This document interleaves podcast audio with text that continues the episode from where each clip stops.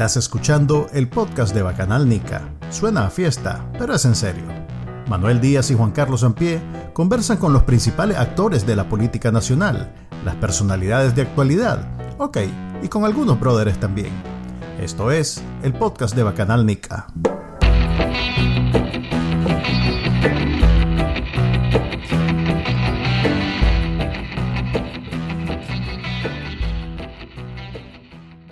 Bienvenidos al episodio número 100, a ver, 100, al, al episodio 70 del podcast de Bacanal. Te confundiste de podcast, maje. Es en el otro que ya llevamos más de 100. Sí, algún día. Eh, le habla Manuel Díaz y me acompaña como siempre. Juan Carlos Ampie. Y el invitado de hoy anda, viene un poquito tarde. Eh, vamos a darle Está, unos. Estamos como en, en, el clásico de la televisión nicaragüense. El invitado ya viene. Sí, estar en el tráfico. Eh, estamos en vivo, vivo. O sea que no podemos esperar así mucho tiempo. Así que vamos a empezar sin él a discutir sobre lo que está pasando en Nicaragua. Y cuando entre le vamos a hacer preguntas sobre su vida. Que al final de cuentas es bacana. A ver, el podcast de Bacananica tiene como dos partes siempre, que es el discutir lo que está pasando en Nicaragua, pero también cosas del invitado, conocer quién es el invitado, qué hace. Y vamos inició... a esperarnos que llegue el invitado para, para que sí. sepan quién es.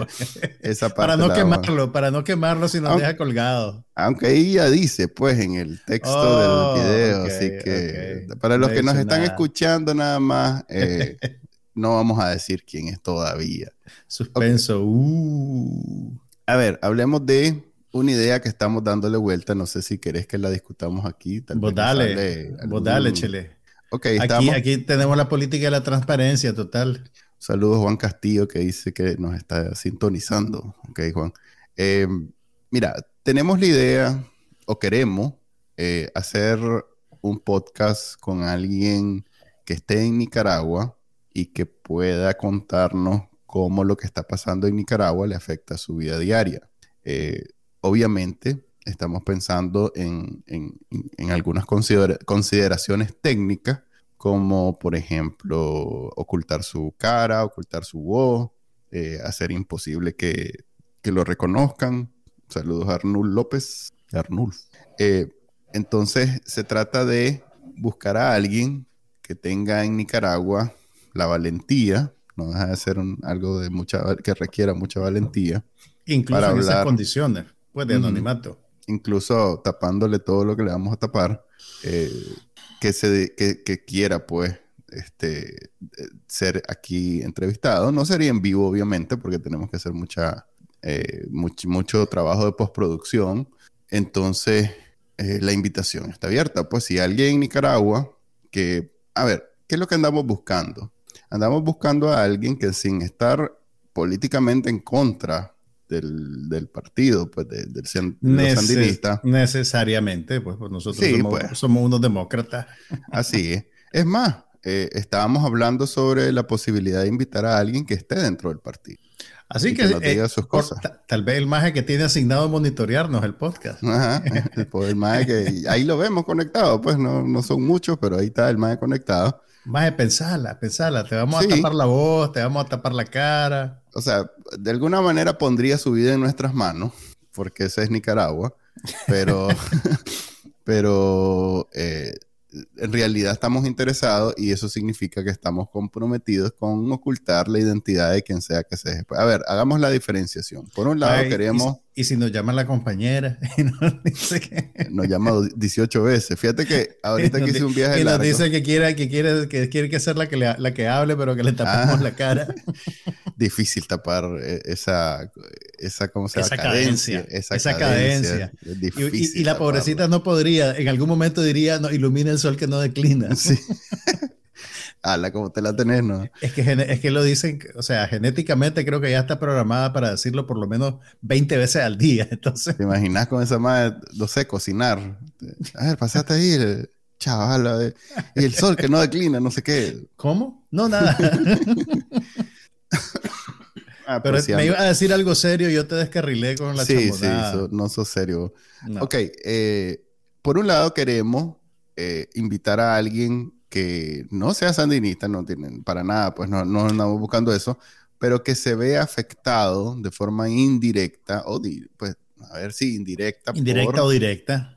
indirecta o directa por eh, estas acciones del gobierno. Por ejemplo, Daniel Ortega. Por, ejemplo, si tenías, si, si tu hijo recibía clases remediales en la Fundación de las Hermanas de la Caridad, o, si, o, si, o si cuidaban a tu mamá anciana y ahora no sabes qué hacer con tu mamá anciana porque antes la cuidaban las monjitas.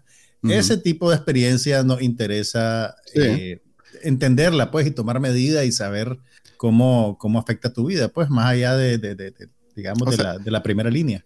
Sí, sí, vos, a ver, por, por una, por una mera, eh, por un mero instinto de conservar tu, tu pellejito, no necesariamente andaba en las marchas ni buscando cómo organizarte para derrocar al tirano, sino que estabas viviendo tu vida normal y corriente y de pronto pues tantos cambios que han habido han provocado que ya tu vida no sea ni normal ni corriente. Ese es el tipo de, de, persona que estamos buscando y ya pues ya les aclaramos que vamos a hacer lo posible por hacer imposible que los reconozcan en, en, el, en el, video, en el audio también. Eh, si están interesados, pues ya saben, nos pueden mandar un correo un correo, un mensaje en Facebook, un mensaje en Twitter, como quieran, nosotros vamos a, responder. El correo a Canalnica siempre info arroba canalnica.com. Eh, Danilo Fajardo dice que está bueno el reto. Ok, esa es como el, inicio del, podcast de hoy y pasemos entonces a hablar de lo que está sucediendo y, y obviamente lo más grande que está sucediendo es este, la expulsión deportación sería técnicamente eh, la deportación eh, de... Mira, sí, no, porque se fueron 18 hermanas de la Caridad de Nicaragua por escoltadas por fuerzas de policía y paramilitares y quién sabe cuánta gente más, pero dentro del grupo de 18 personas iban dos ciudadanas nicaragüenses que pertenecen a la orden de las hermanas de la caridad. Entonces, esas dos personas son básicamente desterradas eh, o exiliadas, pues y las otras personas son eh, son expulsadas del país como, como, como extranjeros, pues como ciudadanos de un tercer país. Ok, entonces estamos hablando de, a ver, 18 menos 3, 15. 15 dos, ciudadanas nicaragüenses son. Ok, entonces, son, 16 extranjeras y, dos nicaragüenses. Y, y, dos, nicaragüenses desterradas. Desterradas. Que no sé, o sea, es una cosa tan rara que ni siquiera sé si legalmente existe todavía ese, esa categoría, pues, ese, porque eso es lo que le hacían a los, a los reyes cuando los destronaban, pues, ¿me entendés? Este que mi abuelo, que fue antisomocista, eh, mi mamá me cuenta que Somoza lo desterraba todavía. ¿Y sabes dónde lo desterraba? No. Eh, en, la, en la isla de, del maíz, en Corn Island. Ahí, ahí. Pero todavía está en el territorio nacional. Sí, pero digamos que fuera de la tierra, que es normal. Igual los, tiraban a una isla lo sacaba de tierra firme. Sí, correcto, ese era como el mate. A ver, a Napoleón no le hicieron eso una vez. Que sí, Napoleón, Napoleón, Napoleón murió en la isla de Santa Elena. Que debe ser parte de Francia. Mm, no sé. Seguro, seguro. No sé, ahí, ahí me que, Pero sí, pues era, estaba desterrado, sí, sí, sí, Así le hacían a a varios, pues no digo que él sea especial en eso, sino que le hacían a varios. Es más, dicen que ahí tengo un pariente. Tener un, un, tío regado por ahí. Ay, vos sabes que esos tiempos no. Desastre. Va, va, va, a aparecer en, en, la vela, va a aparecer el tío. de Cornell. Eh, eso sucedió en Nicaragua el fin de semana. Eh, Costa Rica obviamente recibió a las monjitas de brazos abiertos. Eh, Costa Rica se ha convertido en un vecino tipo Flanders.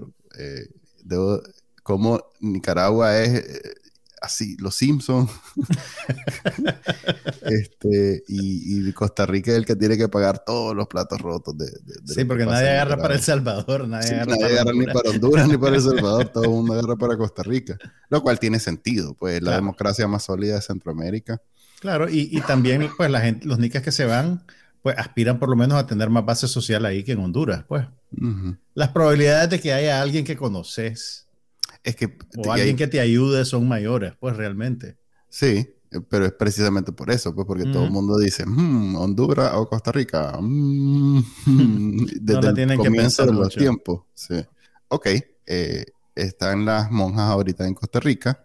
Ahora, vos sabes, bueno, lo hemos mencionado un par de veces en, en el programa esta semana, pero Pues sabes que Daniel Ortega le dio la bienvenida a la Orden de las Hermanas de la Caridad en 1986 y tuvo incluso una audiencia personal con la Madre Teresa de Calcuta que visitó Nicaragua a propósito de ese, de ese evento, pues en el que ya la orden se instaló en Nicaragua.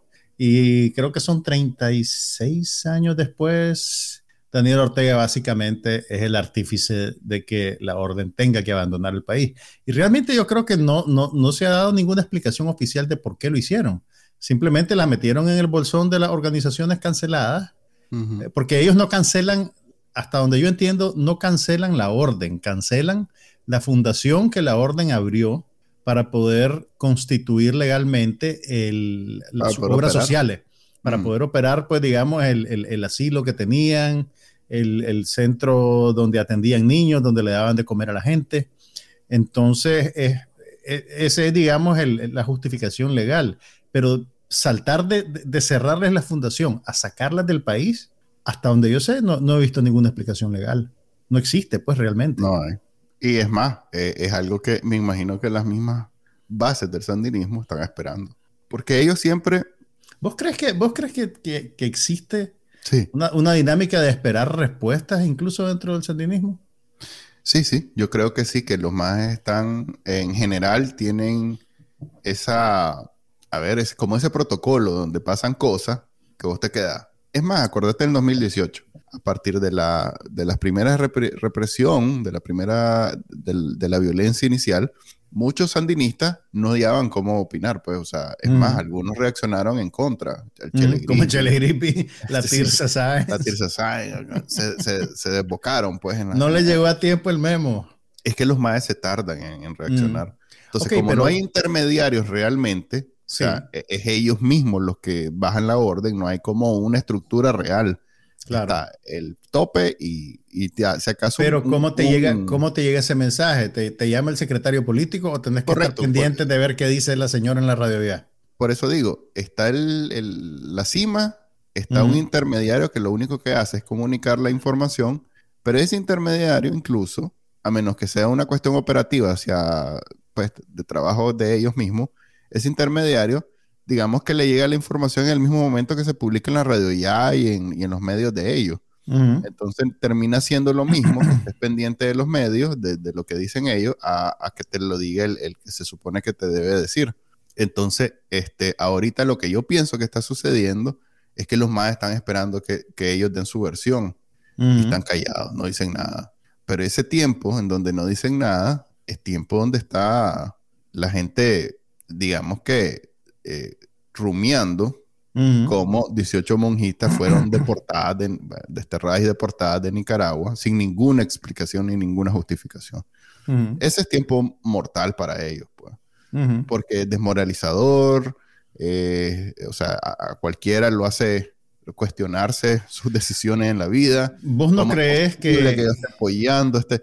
Y si vos encima de eso tenés algún conocido, algún pariente que esté siendo afectado por estas posiciones, estas acciones, no deja de afectar, pues, de...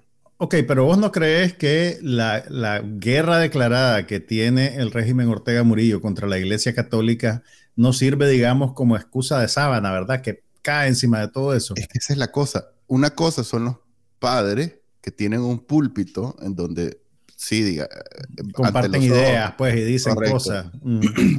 A los ojos de un sandinista son eh, trincheras de la, son eh, actores imperialismo. Políticos. son actores políticos, para, para, bien y para mal, puedes decir que son actores políticos. Así es, pero unas monjitas que parte de su, de, su vocación es no hablar, no opinar, no hacer nada, que, que, que, puchica, que son pobres, que intencionalmente son pobres, que no acumulan, que no, realmente no. Bueno, el, el, en, en, la edición de esta semana de anoche, Carlos Fernando Chamorro recordó un cable de Wikileaks que se hizo público en el 2009. Sí. En el 2009. Espera, espera, pero antes de llegar a eso, una cosa sobre lo que dijiste. Cuando Daniel Ortega recibe a, a, la Madre Teresa de Calcuta, la cual sí era una actora política, a diferencia de su orden, Mm. Ella sí era muy buena en esto de eh, comunicar pues su, su, misión y todo lo demás.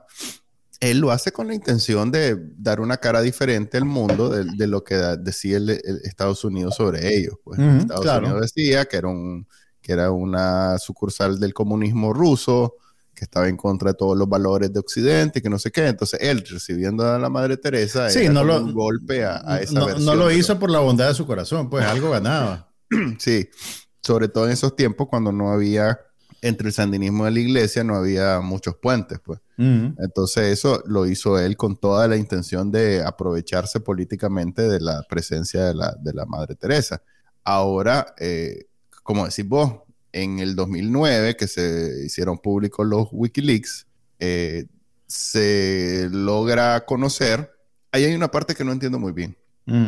Dice Callahan, que era el embajador de Estados Unidos en esos tiempos, que, que decía la, a Minta que Daniel Ortega estaba loco porque le, le, dijo que había unas, unas monjitas rezando por, por, la muerte de él. Para que, rezando para que lo asesinaran. Ajá, rezando para que lo asesinaran. Lo que no entiendo es que si esa, mm, ¿cómo llamarle? Eh, apreciación de que Daniel Ortega está loco por eso es algo que le agregó Callahan o que lo dijo la Minta. No, eso se lo dice la Minta a Callahan. Y Callahan, pues a como aparentemente aparentemente es la costumbre. Callahan hace su reporte, pues, ¿verdad? Escribe, pues me, reuní con la comisionada de policía que me dijo esto y esto y esto y esto. O sea que la minta no siempre fue Danny for Life, pues. No, no, no, pero pues sí, no, pues yo creo que cuando vos te quedás, a ver, yo creo que, si vos perteneces a, a, una institución, digamos al gobierno o a un régimen, tu sola presencia independientemente de lo que sienta tu corazón, que digamos, ok, tenía miedo, el hombre está loco, independientemente de lo que vos sintas o de cómo razones tus decisiones, el hecho de que vos sigas perteneciendo a esa estructura hace que la, que la valides con tu presencia. Entonces, estamos hablando del 2009. Exactamente, entonces. Acababa de entrar de nuevo Daniel Ortega. Ella, ella podría, podría decir en privado que, que, Daniel Ortega estaba loco, que temía por su vida y lo que sea, pero seguía trabajando con él. Entonces, eso es relativo, pues, pero, ok, en, el cable tampoco dice que las monjitas en cuestión sean las hermanas de la caridad. Sin embargo, te da una idea de el estado mental de este señor. Hace 20 años. Imagínate, si hace 20 años creía que había unas monjas rezando para que lo asesinaran, imagínate ahora mentalmente cómo estará. Sí, no, debe ser... Ah, la puchica, es que ni siquiera me quiero imaginar. En fin, eh, Daniel Ortega volvió a mostrar el, mostrar el cobre, así me decía una amiga cada vez que no le, no le, no le convidaba de lo que compraba. mostrar el cobre. Mostrar el cobre quiere decir que... Eso no suena bien, mae. No, pues que, que cuando te... Supuestamente tenés una laja que es de... Ah, de oro en vez de... de oro y entonces, en vez de oro le das el cobre. De, de pronto comienza a enseñar que es de cobre, te mostró el cobre. Este, la pobreza de tu espíritu. La pobreza de su espíritu, eh, expulsando a las 18 monjitas, entre otro montón, ¿verdad? Porque esta es una ONG de como, a ver, 700, 800. Creo que van como 780 y pico. Sí, 800. Y esta semana viene otra tanda.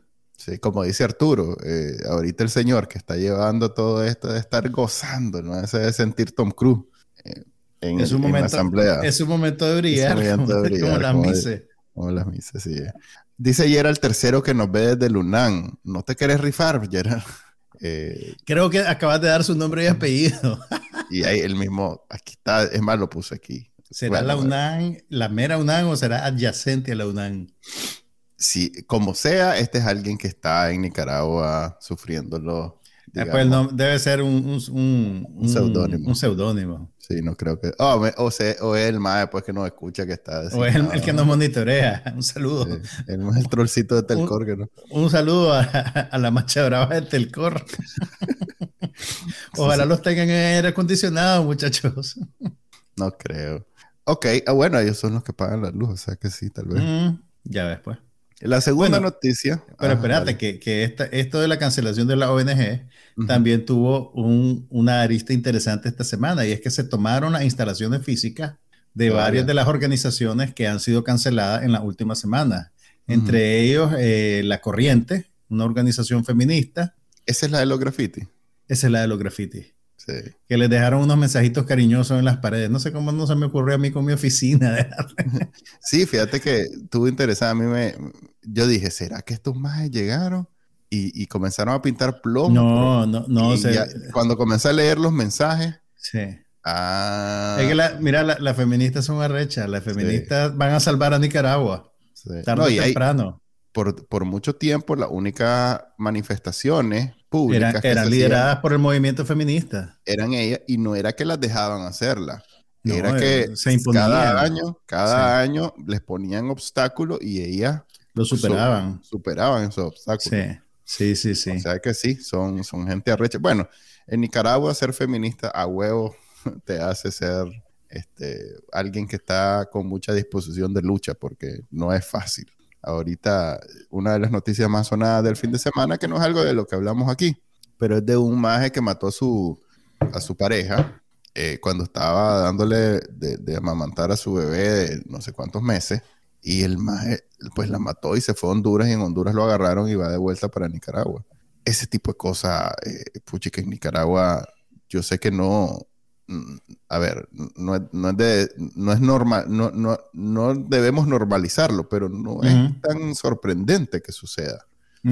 Nicaragua tiene un serio problema de, de, violencia de, género. Machista, y, y, es algo que se tiene que erradicar desde la raíz a mí siempre me ha parecido bien significativo cómo eh, la violación de Daniel Ortega, su hija, nunca fue negada por los sandinistas. Jamás. Al todo caso, la, posición fue, es que ella se le metió completamente eh, a sabienda que se trataba de una niña, pues estamos hablando de alguien menor de edad. Es que son, son, son, son razonamientos que están dentro de ese espectro cultural machista, pues, ¿me entendés? En efecto, es una, somos no quiero decir raza maldita, pero digamos que somos una sociedad con, problemas que van más allá de simplemente el político y que eh, deberíamos de este, ponerlo en agenda una vez salgamos del animal este que tenga el poder. Y, y yo creo que, fíjate que tiene que ver, explica un poco estas posiciones tan extremas, por ejemplo, el tema del aborto, ahorita que estamos hablando de las feministas, cómo ambos bandos se van inmediatamente a los extremos, porque ante este nivel de salvajismo, eh, eh, no hay manera de, ver matices y de una disposición de conocer la posición del otro y lo demás.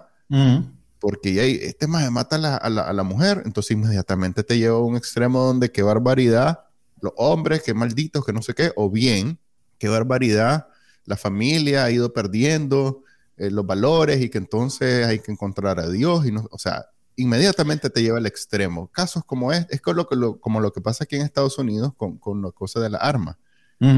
Tan, es, tan, dramática los eventos que hace que se produzca la discusión que inmediatamente la discusión se convierte en no discusión, pues todo el mundo se va al extremo, sea, cada, cada, bando se, atrinchera, pues sí.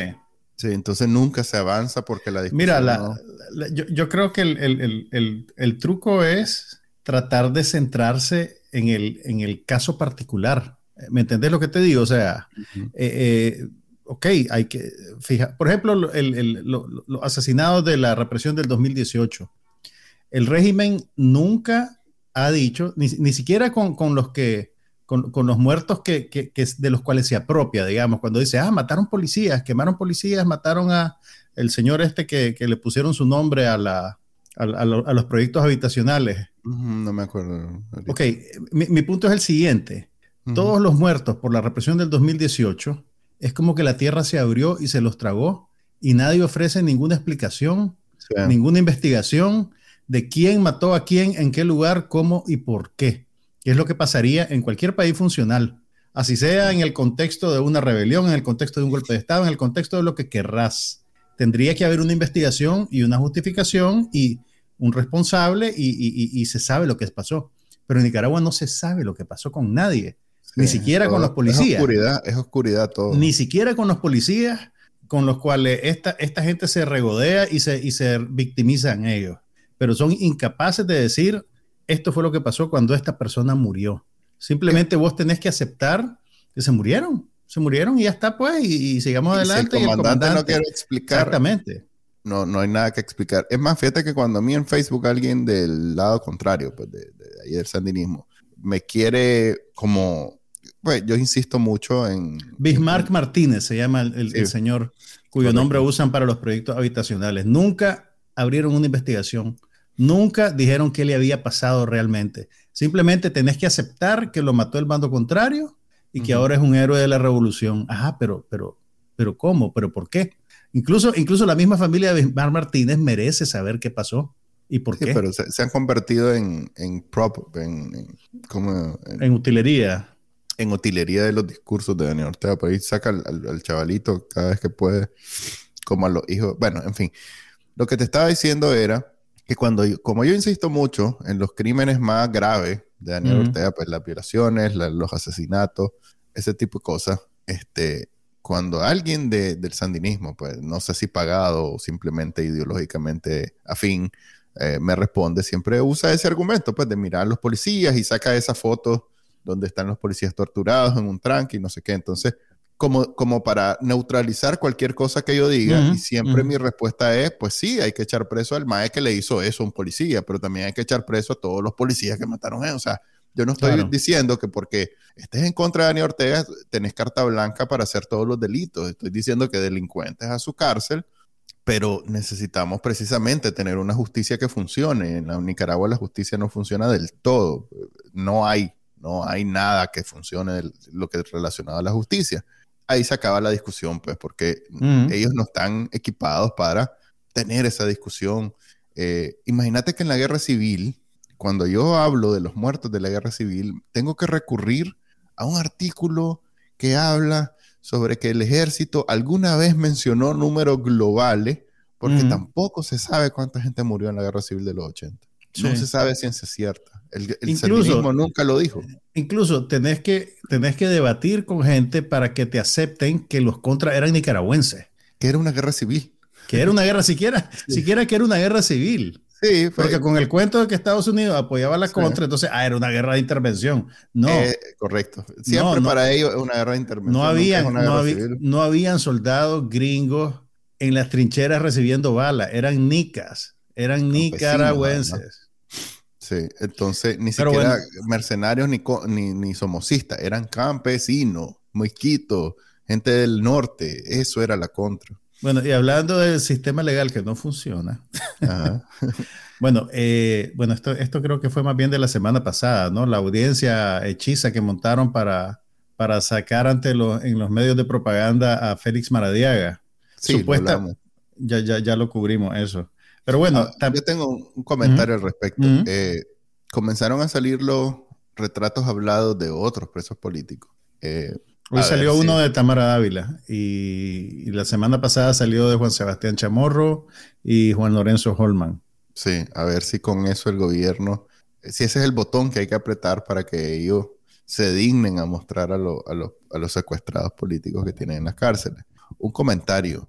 Eh, el, el embajador de Estados Unidos en Nicaragua publicó en Twitter que el fin de semana llegó a Nicaragua un cargamento de 600, un poco más de 650 mil vacunas del COVID, marca Pfizer. Y, y, cuestan el doble de lo que cuestan en el mercado. Pfizer y gratis. Pfizer ah, son, las más caras, son las más caras del mundo. Mm. Entonces, y esas son gratis. En la cara de, en medio de eh, una campaña de, del gobierno sandinista mm, de compra de vacunas a Rusia y a Cuba al doble de precio de lo que vale la, eh, ¿cómo es que se llama? La AstraZeneca, que es la, vacuna de Europa, y la que vende la OPS, creo, que obviamente, no voy a decir mejor, pero por lo menos más certificada que, la, que la que hace Rusia o la que hace Cuba.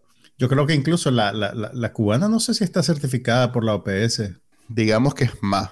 No voy a decir que no sea, no tenga algún tipo de valoración científica de parte de la OPS, pero en términos de cuál vale a nivel mundial, las AstraZeneca sí está aceptada, reconocida en la mayoría de las partes. Ahora bien, vos que vos sos un empresario, Manuel Díaz, Vos tenés cabeza para los números, a diferencia mía, que yo, yo, soy, yo trafico más en emociones. Ajá. Explícame en qué circunstancias vos pagarías el doble por un producto. ¿Existe alguna circunstancia en que pagarías el doble por un producto que podés comprar a la mitad de precio? Yo, yo dije en algún momento que, que esto es una de dos. O, o, es el favorazo que le hace a, sus, a los compadres, a, los rusos y a los, y a los cubanos, sobre todo a los cubanos. Digamos que Rusia no, no va a salir de la crisis que tiene actualmente con, con unas vacunas que le compra a Nicaragua, pero Cuba ya se liviana. Eh, eso podría ser, o bien el maestro está haciendo esa jugada de comamos los dos, este, que lo hablamos la semana pasada. Yo te pago el doble y me das un 25%. Sí, hombre. Y, te, y, vos te, y, vos te, quedas con tu ganancia. Mira, yo pongo el, en el recibo que valen tanto, pero vos, vos me das la que ya sabemos y yo te pago lo que los dos nos ayudamos, Y los dos nos ayudamos. Y nos ayudamos mutuamente. Pues. ¿Qué pensará el Banco Mundial que acaba de, de autorizar un préstamo bien grande para, por aquello del COVID? Eso, eso, a ver, en, el, en, en, el, en, esta semana, Carlos Fernando entrevistó a, a don Herbibanco, el que fue presidente de, la, de, de Human Rights Human Watch. Rights Watch. Y precisamente le mencionó sobre ese préstamo de los 116 millones del Banco Mundial.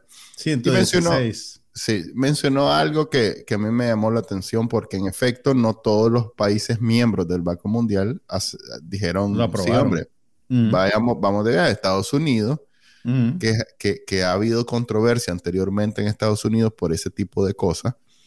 Recordemos aquella audiencia en el Senado donde la senadora o congresista, creo que es este, la ex esposa de mi tío Arturo, ¿cómo es que se llama? Este, Elvira, María Elvira Salazar. María Elvira Salazar de Miami, eh, casi que le, le pegó, se sacó la faja y le pegó a la pobre muchacha del Departamento de Estado cuando le dijo, eh, y los financiamientos se los siguen disparando hasta Nicaragua, sí, porque eso está hablado y aprobado y no podemos detenerlo.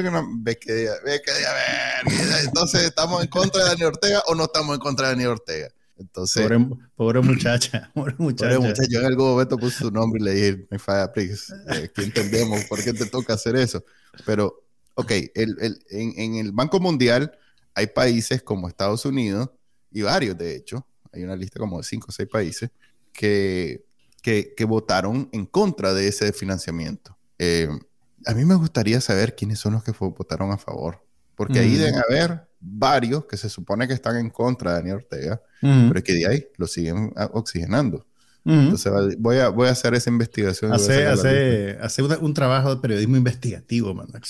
Mete, metete, a la página, metete a la página del Banco Mundial. Banco Mundial, tal día, Pero mira, aquí está la lista, aquí está la lista. Hablando de eso, del apoyo internacional a la dictadura de Daniel Ortega, esta semana también la frontera de Nicaragua y Costa Rica fue escenario de un episodio eh, de esos que solo pasan en Nicaragua o en la frontera de Nicaragua.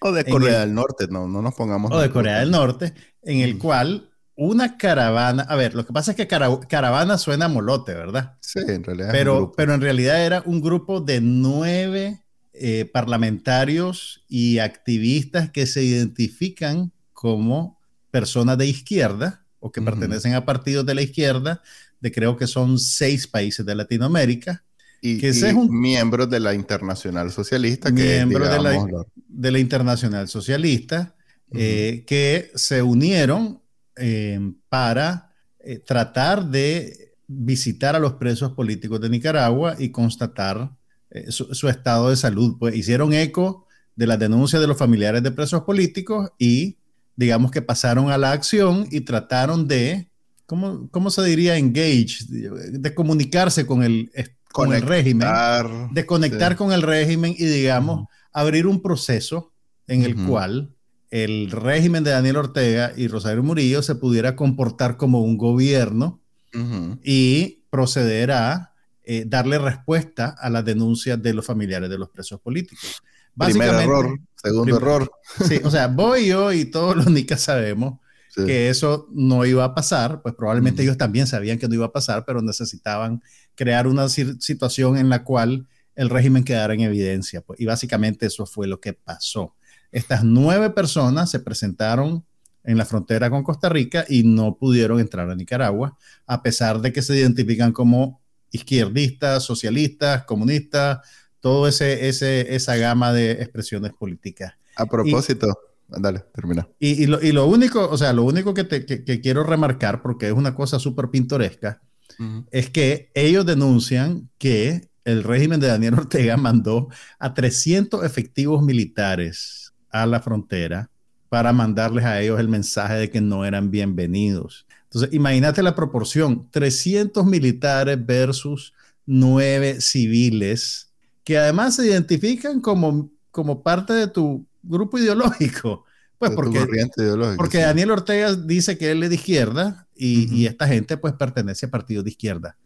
Sí, no, y, hablan ese mismo idioma. A, ver, yo veo algo controversial en ese sentido, porque en Nicaragua, en general, los más, a ver, no ruidosos, no, tal vez no debería, pero los que, las voces que más se escuchan son, digamos que ya un poquito más del lado de la extrema derecha. O sea, eh, en las redes sociales hemos como este, caminado un poquito más a la derecha.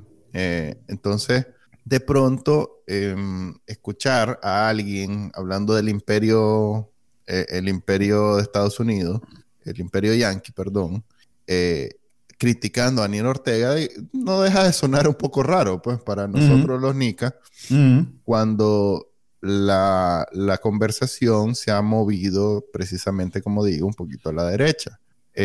yo obviamente no, no soy de la social, de, esa corriente ideológica. ¿No, ¿No sos de la internacional socialista? No, yo vivo en el imperio y disfruto. Debo decir que... Le, verdad los, beneficios del capitalismo salvaje. yo no podría vivir en un país que no sea capitalista. Este, yo nunca he trabajado, he trabajado a nadie. Eh, eso sin empresa privada, a ver, sin propiedad privada yo no, yo no podría existir. Entonces yo nunca podría ser un más de esos extrema izquierda, pero tampoco me considero pues así de, ese nivel de que todo el socialismo es malo y que no sé qué. Entonces, va, no, es, no le he puesto mente, no he ido a buscar, pero estoy seguro que hay un, que me voy a atrever a, aseverar algo que no he comprobado, pero debe haber, debe haber, debe haber un poquito de descalificación, una pequeña campaña de descalificación a este grupo Claro. Por ser socialistas y Por identificarse como socialistas y de izquierda. Es más, en un space que estuvo Berta el fin de, el, viernes. Por cierto, hay un space que están organizando un grupo de, Twitter que están interesantes y que vale la pena escuchar de vez en cuando. No son grabados, lo cual quiere decir que tienen si que. no te conectas, no lo oís. No lo escuchás. Y también quiere, quiere decir que si de pronto hablas o, ves o, participas, no, no va a quedar registro de que vos participaste, a menos que alguien esté con una grabadora al lado. Pues. Eh, Un saludo al trollcito que monitorea los sí, que debe estar con su grabadorcita. ¡plic! Eh, entonces ahí, me, a ver, recuerdo. Espérate, ya me perdiste. En ese space, en ese space, ah, participó un muchacho de uno, de un grupo que en en Twitter se identifica muy bien, se llaman anticapitalistas, algo así, un grupo juvenil de anticapitalistas que son parte de este movimiento de izquierda. Pues. Entonces, eh, él eh, entró al space y dijo todo este tema, explicó qué es lo que andan haciendo y, qué lo, y las actividades que iban a haber alrededor de esto. Entonces a Berta le tocó un poco explicar que no necesariamente eh, esta identificación ideológica tiene que ver con lo que ella está haciendo, o sea, que no es que están trabajando juntos, mm. pero que eh, es bienvenido que diferentes grupos, incluso mm. ideológicamente identificados como este de izquierda, estén luchen por la causa de los presos políticos. Así es, siempre y cuando sea precisamente esta... Porque, porque los derechos humanos deberían de trascender a la identificación ideológica de la gente, o sea, son importantes en la medida en que todos somos humanos y hay humanos de izquierda y humanos de derecha. Y a todos nos duele cuando nos pegan con un palo, pues entonces no, no, no por eso vamos a dejar de, luchar por ello. Un detalle, eh, en esas transmisiones, que como todos los periodistas de Nicaragua, bueno, los más atrevidos que daban la cara y que siempre andaban detrás, que entre ellos mi brother David Quintana del Boletín Ideológico, ideológico Ecológico. El maestro fue a acompañar a los nueve y casi se le salieron las lágrimas cuando estuvo ahí en la frontera de Nicaragua, como a tres pasos de Nicaragua, y diciendo pues, que no podía cruzar. Y que qué horrible que le hacía falta y que no sé qué. Yo solo puedo pensar el día que me baje de un avión en Nicaragua, ese amor al gallo pinto, a los frijoles molidos de, de los ranchos. En fin. Y mi mamá también, obviamente. Tu mamá también. sí. Acordate tu mamá, man. sí, sí, también mi mamá, pero va a ser Pero el primero motivo, el gallo, ser primero el gallo motivo. pinto. No, el Que- gallo pinto lo Que llegue al aeropuerto con una pan de gallo pinto para que, para que le dé su lugar. Y aparte ahí va a agarrar. Este, menos mal que no escuché el podcast, mi pobre madre. Un saludo a Alfredo Moreno y a, a la puchica Mociño Paz. Eh, dice Alfredo Moreno que nos den likes. Eso es en, en YouTube. Nosotros aquí estamos en como ocho plataformas, entonces los que están en YouTube denle like. Gracias, gracias. siempre- Gracias, Alfredo, pero nos das mucho crédito porque eso de esfuerzo está siendo generoso. No, esto, esto es complicado, no crean, hacer este, este podcast no es así nomás. A veces tenemos invitados, A veces nos dejan colgados. a veces no, a veces no. Este, siempre Bueno. hacemos la lucha, sí. Y otra cosa que pasó o que empezó a pasar en la frontera de Nicaragua con Costa Rica Fue que aparentemente los mismos policías que estaban escoltando a las monjitas hicieron turno doble y una vez que las dejaron en la frontera, persiguieron a los periodistas que andaban cubriendo la salida de las monjas. Sí. Y el resultado de esa escaramuza fue que los persiguieron hasta la ciudad de Managua, catearon las casas de periodistas y personal del diario La Prensa y dos trabajadores de la prensa terminaron detenidos, además de eh, Arnulfo Somarriba, que es un funcionario del grupo Promérica, Sí. que aparentemente eh, pues, no, no- no no hay una explicación oficial de por qué lo detuvieron a él. Me pregunto yo también, ¿qué, qué tendrá que ver? ¿De qué palo? Pero bueno, Entonces, en Nicaragua ya no hay muchas explicaciones de nada. Esta semana tuvimos tres detenciones ilegales más. La de dos trabajadores de la prensa, o sea, un, básicamente un atentado contra la libertad de expresión, y un alto ejecutivo de un importante grupo bancario de Nicaragua, que tampoco sabemos exactamente por qué, pero tenés ahí también un- un- un- una agresión en contra del sector privado, pues básicamente. Eh, yo lo único que puedo, a ver, cuando esto lo hablamos el viernes, me acuerdo, después de haber hecho el post que vos me dijiste, mira, este, te diste cuenta que tal persona Todavía había un poquito de miedo de decir, hablarlo, porque en Nicaragua no sabes si cuando haces este, estos comentarios es algo Sí. público y que puede perjudicar a las personas que están Ujú. siendo secuestradas.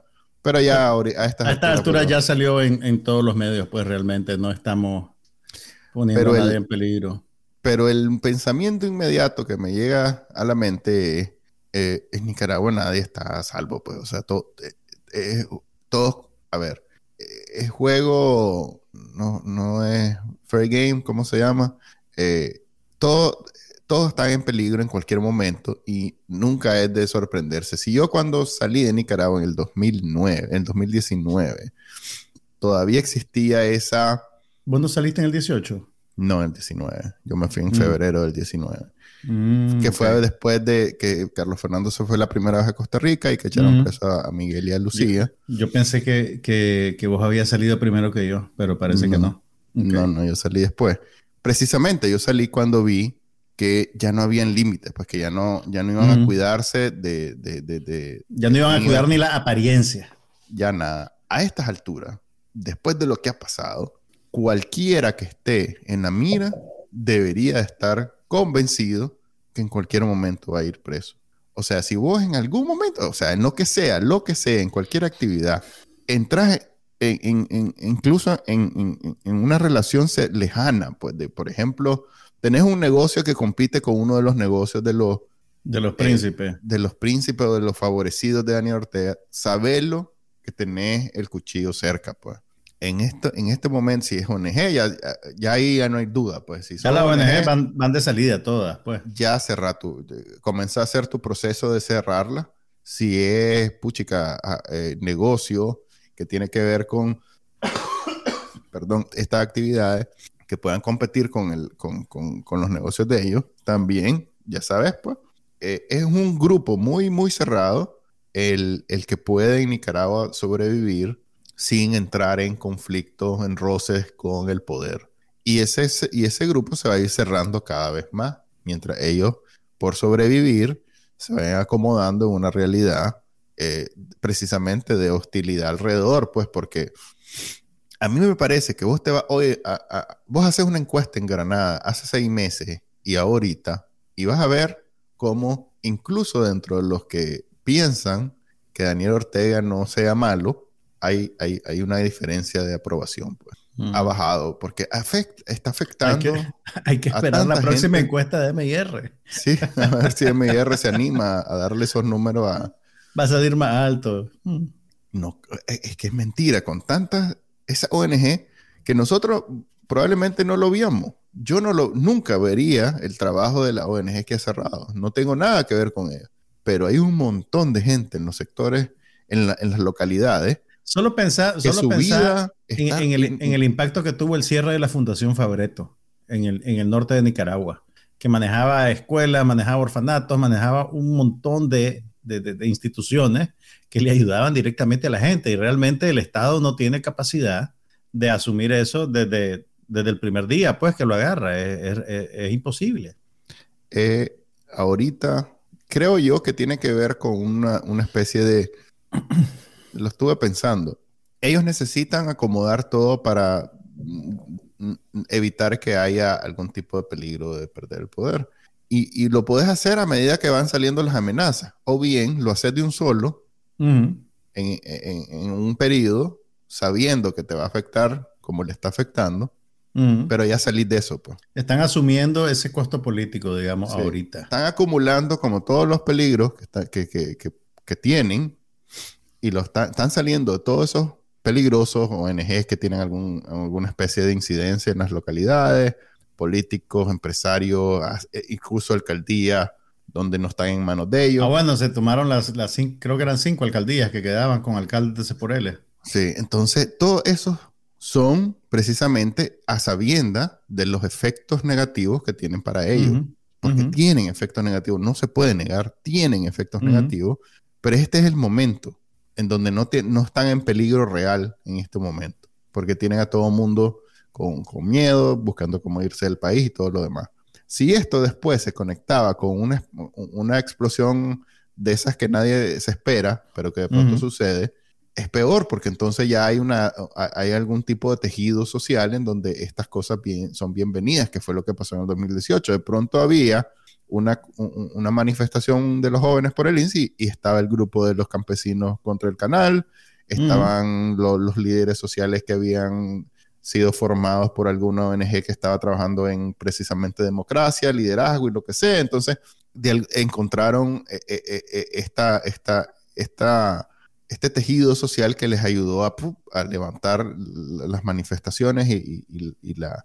Pero ahora que elimina todo esto, es una sociedad tan fragmentada, tan golpeada, que aunque ellos eh, ya saben que va a salir algo, o sea, mañana le suben a la luz y de pronto todo el mundo están, están asumiendo que eso va a pasar y ya deben de tener un plan para, para reprimirlo. Por lo menos no hay todo este apoyo que podría haber habido, haber habido, sí, eh, y, ya entonces están un poco más tranquilos. Creo que eso tiene que ver. Creo, yo pensaría que esa es la estrategia, pues.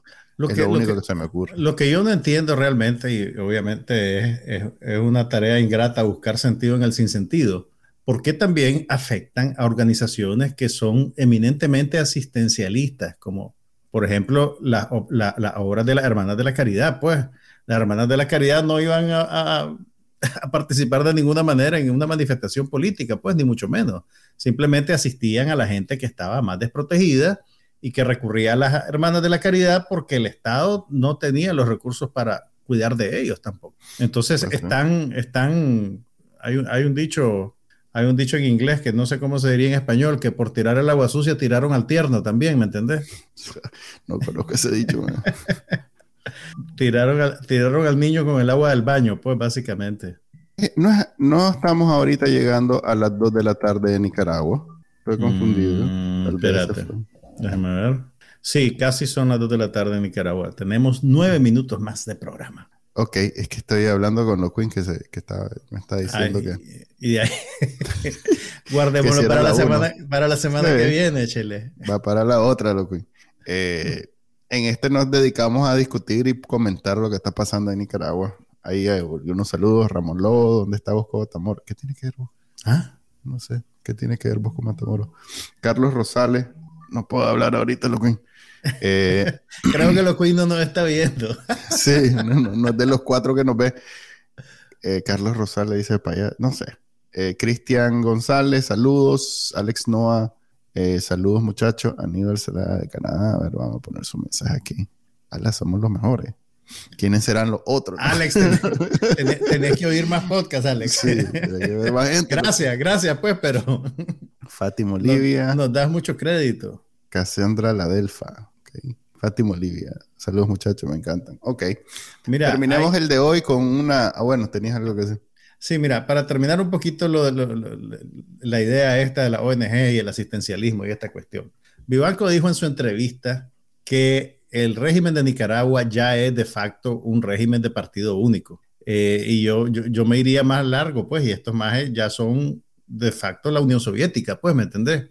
Tenés la apariencia de que hay libertad de, empresa, eh, libertad de propiedad, pero realmente en términos prácticos eso también está completamente controlado. Pues tenés únicamente el, el, el cascarón de una democracia, pero no tenés realmente una democracia detrás. Y, hay elecciones, pues en, en, noviembre van a haber elecciones municipales, pero realmente son elecciones sin competencia, pues. Ya, ya, este último golpe que le pegaron a la alcaldía de L ya pues yo, te diría que, que, para qué van a hacer elecciones, pues solo para gastar esa plata. 50 millones de dólares creo que cuesta. Y, igual ya la cerraron a creo que una semana es el periodo electoral, o sea que por lo menos por ahí no va a haber mucho gasto. Eh, yo siempre recuerdo que en Cuba, Corea, eh, incluso creo que en Corea del Norte hay otros partidos, ¿vos sabes? Mm, vaya. En China, en pero Rusia. Todos van, a la, todos van a la convención con el amado líder. sí.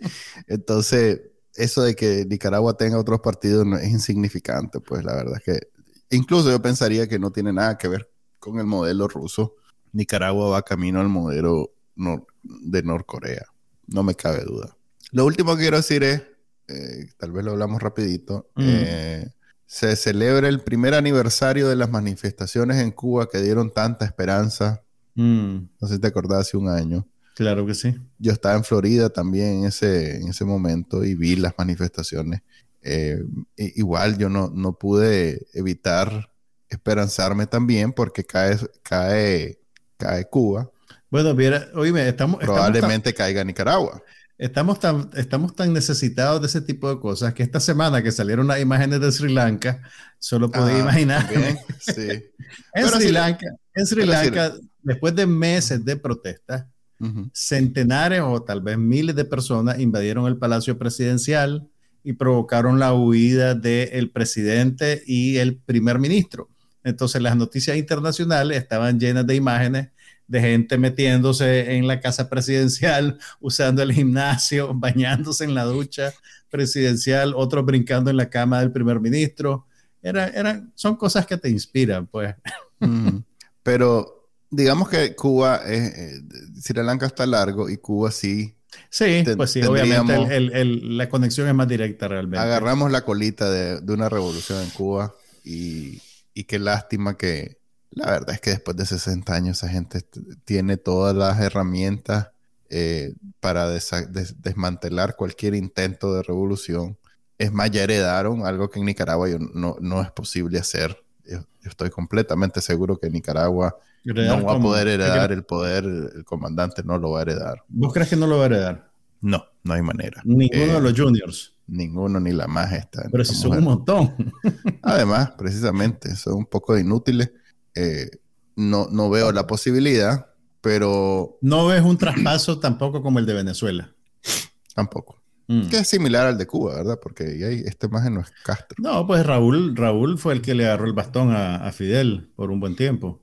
Sí, pero eh, ahorita Díaz Canel perfectamente puede nombrar a un sucesor y, ya se acabó pues los Castro. Los Castro ya no son significativos. Todo el mundo obviamente la va a llamar la, la, tiranía castrista, pero ya, ya es otra cosa. Y bueno, un año, no hay la cantidad de muertos que hay en Nicaragua, hay que decirlo. Los cubanos son gente un poquito más elegante. Eh, Pero sí hay, sí hay bastantes presos políticos, ¿no? Sí hay un montón de presos políticos. Creo que arriba de mil. No lo sé, pero sí hay un montón de presos políticos, pero hasta eso, pues que estaba escuchando el podcast que hicimos con Arturo hace como dos semanas y, algunas cosas que, que, dijo fue eso, precisamente, que los cubanos le decían, este, pero, porque pues que se, vos mismo, vos usaste la expresión, se tapan la nariz para, para hablar de Nicaragua, pues que hasta ellos les damos un poquito de vergüenza de cómo, es, impresentable, es impresentable. Así es. Entonces, eso sucede, pues estamos cumpliendo un año de eso y pues ya ven en qué quedó. Qué triste. Así llegamos al final de este episodio del podcast de Bacananica. Sacate de la manga un bonito sentimiento, más. ah, la puchica. Bueno, quedémonos con eso de no va a haber herencia. Eh, ok. Este más se muere y ahí se acabó. No es como Somoza que heredó a, a, los dos, a los dos hijos. No hay manera que este más herede a ninguno de los 40 que tiene. Así que solo hay que esperar que el comandante le dé algo. A ver si esos rezos de las monjitas que tiene en su cabeza, el maje. que hagan su magia. Que hagan, su, magia. Bueno, si empezaron en el 2009, ya, ya tienen varios añitos acumulados. Sí, ya tal vez. Pero eso, eh, esa, esa, no, ya no me voy a meter a religión. Ahí lo dejamos el día de hoy. Muchas gracias por escucharnos en vivo y vernos en vivo, además. Este, tuvimos, se nos va a caer el servidor, se conectaron más de cuatro a este podcast de, en vivo. El invitado. Que y uno de ellos no era el invitado. y sin invitado. No fue esta vez no fue el invitado el que nos trajo el tráfico. Eh, vamos a hablar con él para que nos cumpla la próxima semana. Así que ya saben que la otra semana vamos a tener a los Queen de entrada les, avisamos y eh, ahí nos disculpan pues que esta vez no hubo nadie con quien hablar. Nos vemos hasta la próxima. Hasta luego. Este fue el podcast de Bacanal Nica. Compartilo, déjanos una reseña y enseñale a tu abuelita cómo escucharlo. Te lo va a agradecer. Suscríbete en Spotify, Apple Podcast, Google Podcast y por supuesto, también puedes escucharnos en bacanalnica.com. Hasta la próxima.